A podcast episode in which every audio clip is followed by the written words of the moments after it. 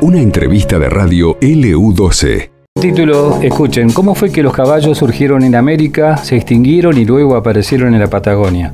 Un equipo internacional de científicos encontró restos de nueve caballos que vivieron en el siglo XVI en la provincia de Santa Cruz. Eh, ¿Qué reveló el hallazgo sobre las comunidades indígenas que manejaban a estos animales? Es un título, bueno, lo escribe Valeria Román en Infobae en su momento, y queríamos conocer un poquito más. Y tenemos el gusto aquí de tener en nuestro estudio a Juan Bautista Velardi, el doctor Velardi, arqueólogo. Arqueólogo, sí, sí. ¿Cómo estás, Juan? Un gusto tenerte aquí en, la radio. Hola, buenas tardes, Carlos. Gracias por el interés y la invitación. Bueno, y este, este tipo de cosas que, a nosotros en, cierta manera nos apasionan también porque teníamos o tenemos esa idea de que, bueno, los conquistadores eh, introdujeron el caballo aquí a esta parte del mundo. Y digamos, lo que llega acá son, suponemos, los animales escapados o que han quedado libres, eh, que están relacionados con la primera fundación de Buenos Aires. Entonces, eso es 1536.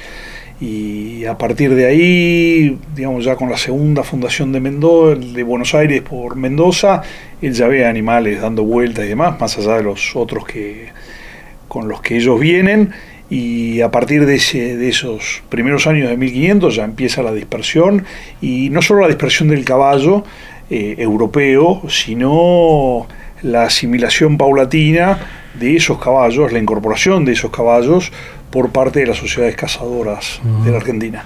Y eso a medida que fue hacia el sur fue, llamémosle, un éxito.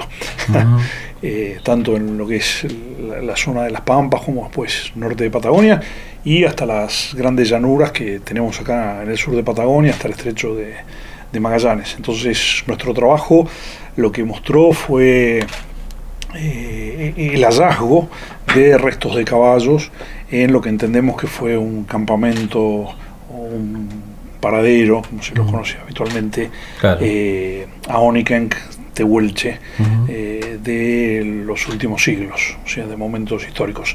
Entonces, eh, esto también es interesante, porque no solo el caballo, sino los materiales que lo acompañaban, restos de vidrio, restos de metal, eh, el lugar donde, donde está, entonces ese lugar donde está puede ser comparado con otros donde habían aparecido obviamente hallazgos previos.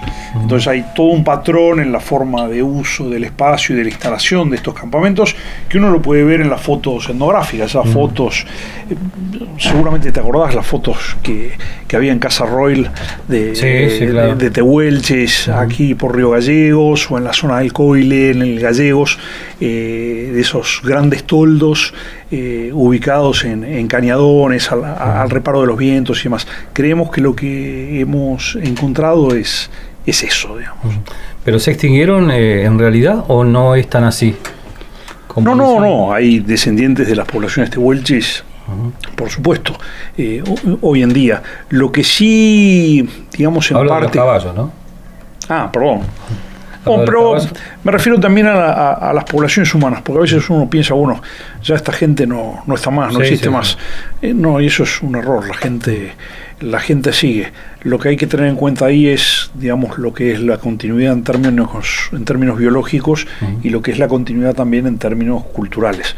Cuánto de lo que sabían esas poblaciones acerca de eh, su interacción con el ambiente, su interacción con otra gente y demás se ha, se ha preservado muy desgraciadamente las pérdidas, tanto en lo biológico como en lo cultural, han sido, han sido grandes, digamos. eran poblaciones que tenían muy baja demografía, o sea, poca gente por unidad eh, de espacio. Y esa es una pérdida eh, inmensa, digamos. O sea, cuando uno piensa en eh, extinciones, digamos, uy, se extinguieron tales o cuáles animales, qué desastre. Pero también las extinciones o los procesos de extinción o disminución de eh, el conocimiento de las formas de hacer cosas, o sea, la pérdida de conocimiento cultural y, de lo que es el stock biológico de una población, la diversidad de genes, de, formas que tiene el cuerpo de expresarse en relación con el ambiente, que se pierda eso es, eh, es, terrible, digamos. Por suerte eso no se ha perdido. Los caballos tampoco, porque lo que se volvió a introducir en el continente americano son los los caballos europeos. El caballo es originario de América, se extingue hará unos 11.000, 10.000 años y para el momento de la extinción local esos caballos ya se estaban y ya se habían y se estaban dispersando eh, por el resto del, planeta. Entonces vuelven con los conquistadores, en nuestros casos Del, relacionados con el, imperio español.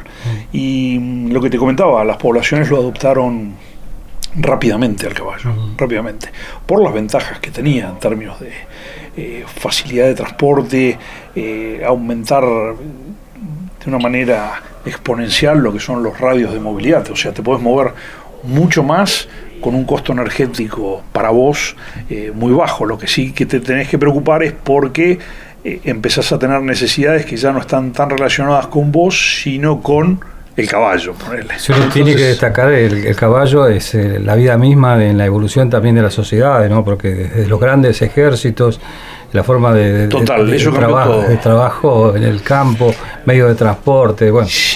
Caballo más rueda, mm. más agricultura, digamos, te explican mucho de las dispersiones de los últimos 10.000 años, de las dispersiones de poblaciones humanas, de las dispersiones de cultivos, de las dispersiones de animales domesticados y de, la de las dispersiones de, lenguas, de, de, idiomas. Claro.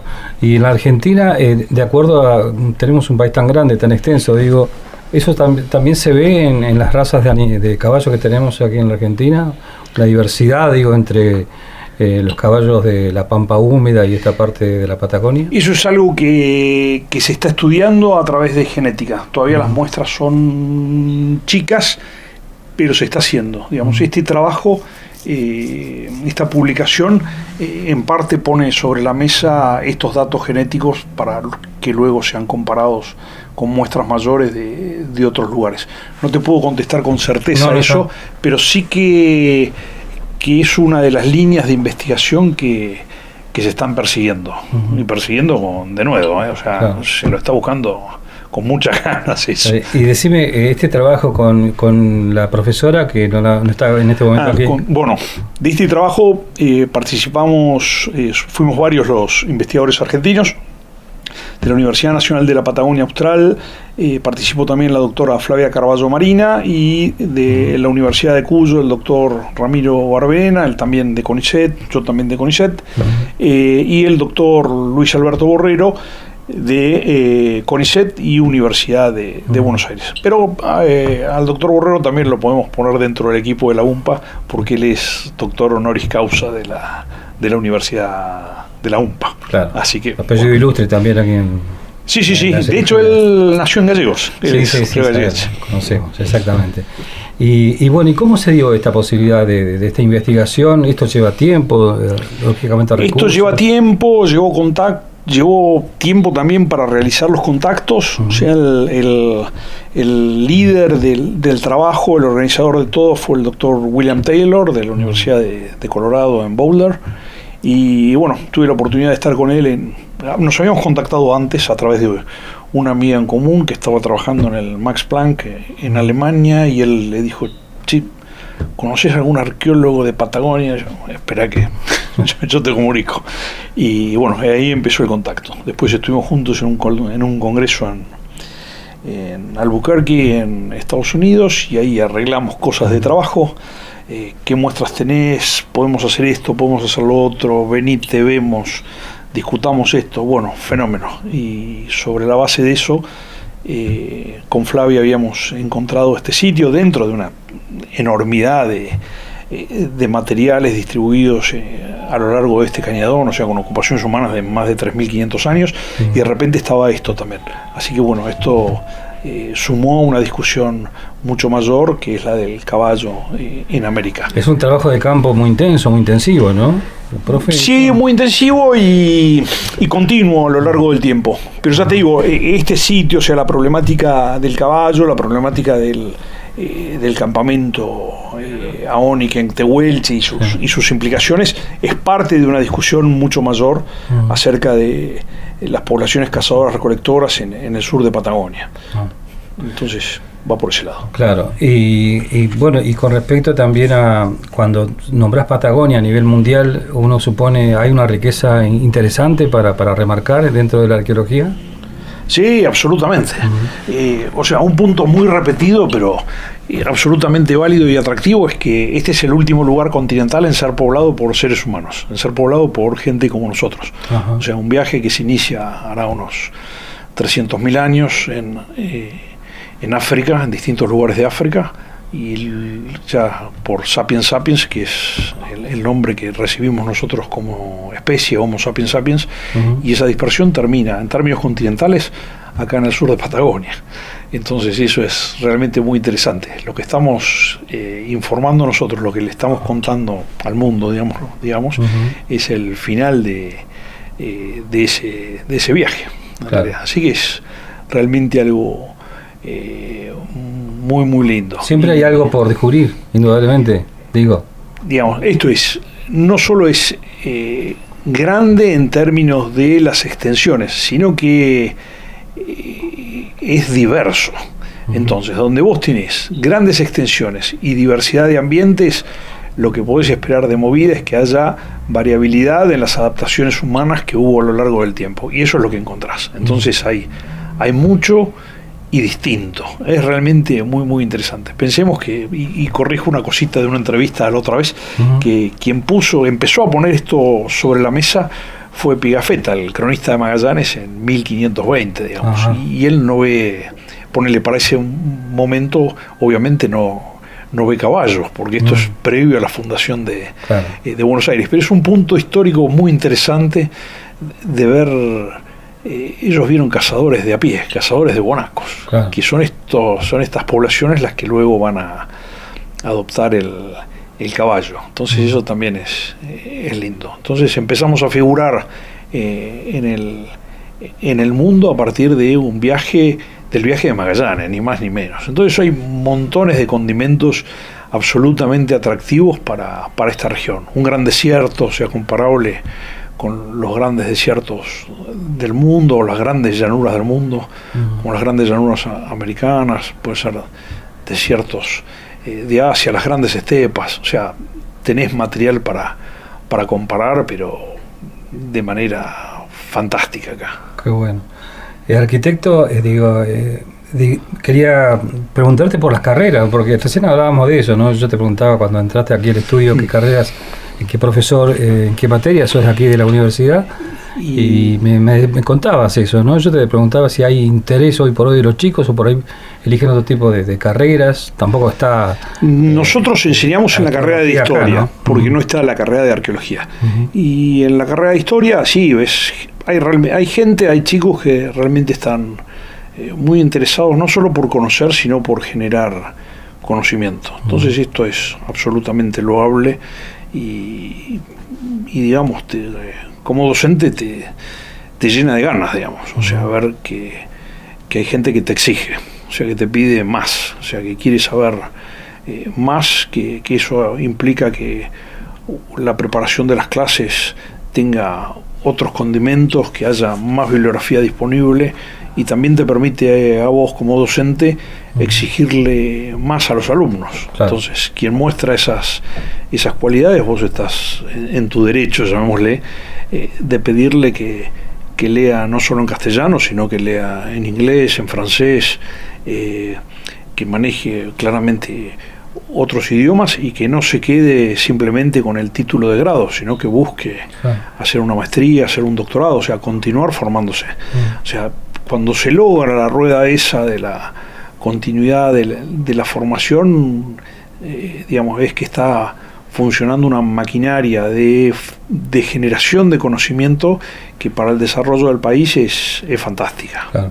Y como integrante del CONICET, ¿hay programas eh, establecidos para justamente arqueología en la Patagonia o no? Hay centros de, de CONICET de, que tiene institutos de arqueología en Patagonia Em, en Ushuaia, en Madrid, bueno, acá mismo lo que se conoce como el, el CIT Santa Cruz de CONICET tiene el laboratorio de arqueología Luis Alberto Borrero, que es donde trabajamos nosotros, entonces eso también puede verse como parte o sea, si bien la instalación y, gran parte, digamos, de, los costos que implica mantener eso corren por parte de la universidad, parte del personal también somos de, eh, de CONICET.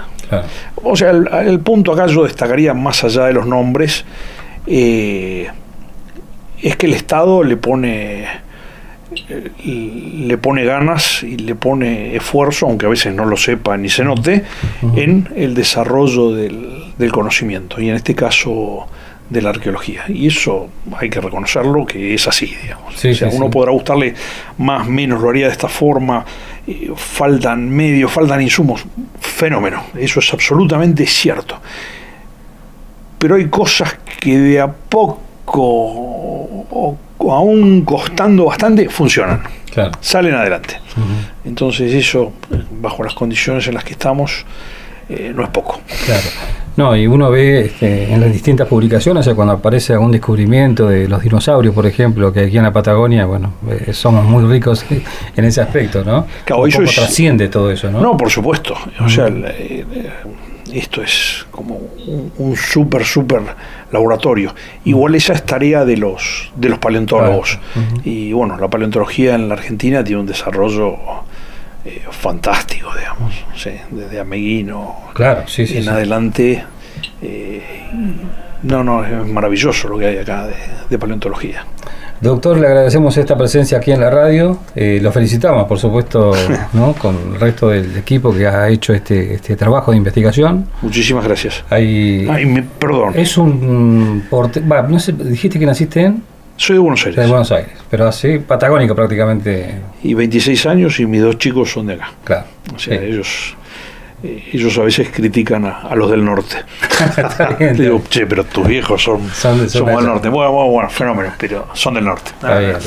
Eh, uno, un agradecimiento a la gente de, de las estancias que nos. Estancia Bellavista, Estancia El Quinta, eh, Chancaique, que nos permiten realizar los trabajos siempre. Sin la colaboración de ellos eh, sería imposible, te digo, hacer los trabajos. Así que esa es una pata eh, fundamental de la investigación. O sea, no es solamente el apoyo del Estado, el tener dinero, esto y lo otro. Hay, muchas veces las cosas eh, se resuelven y, terminan saliendo eh, bárbaro por la ayuda de, la gente del campo. Sin esa colaboración va frito. Es muy difícil. Muy complicado. Gracias, profesor, muy amable. Gracias a vos, Carlos. Esto pasó en LU12, AM680 y FM Láser 92.9.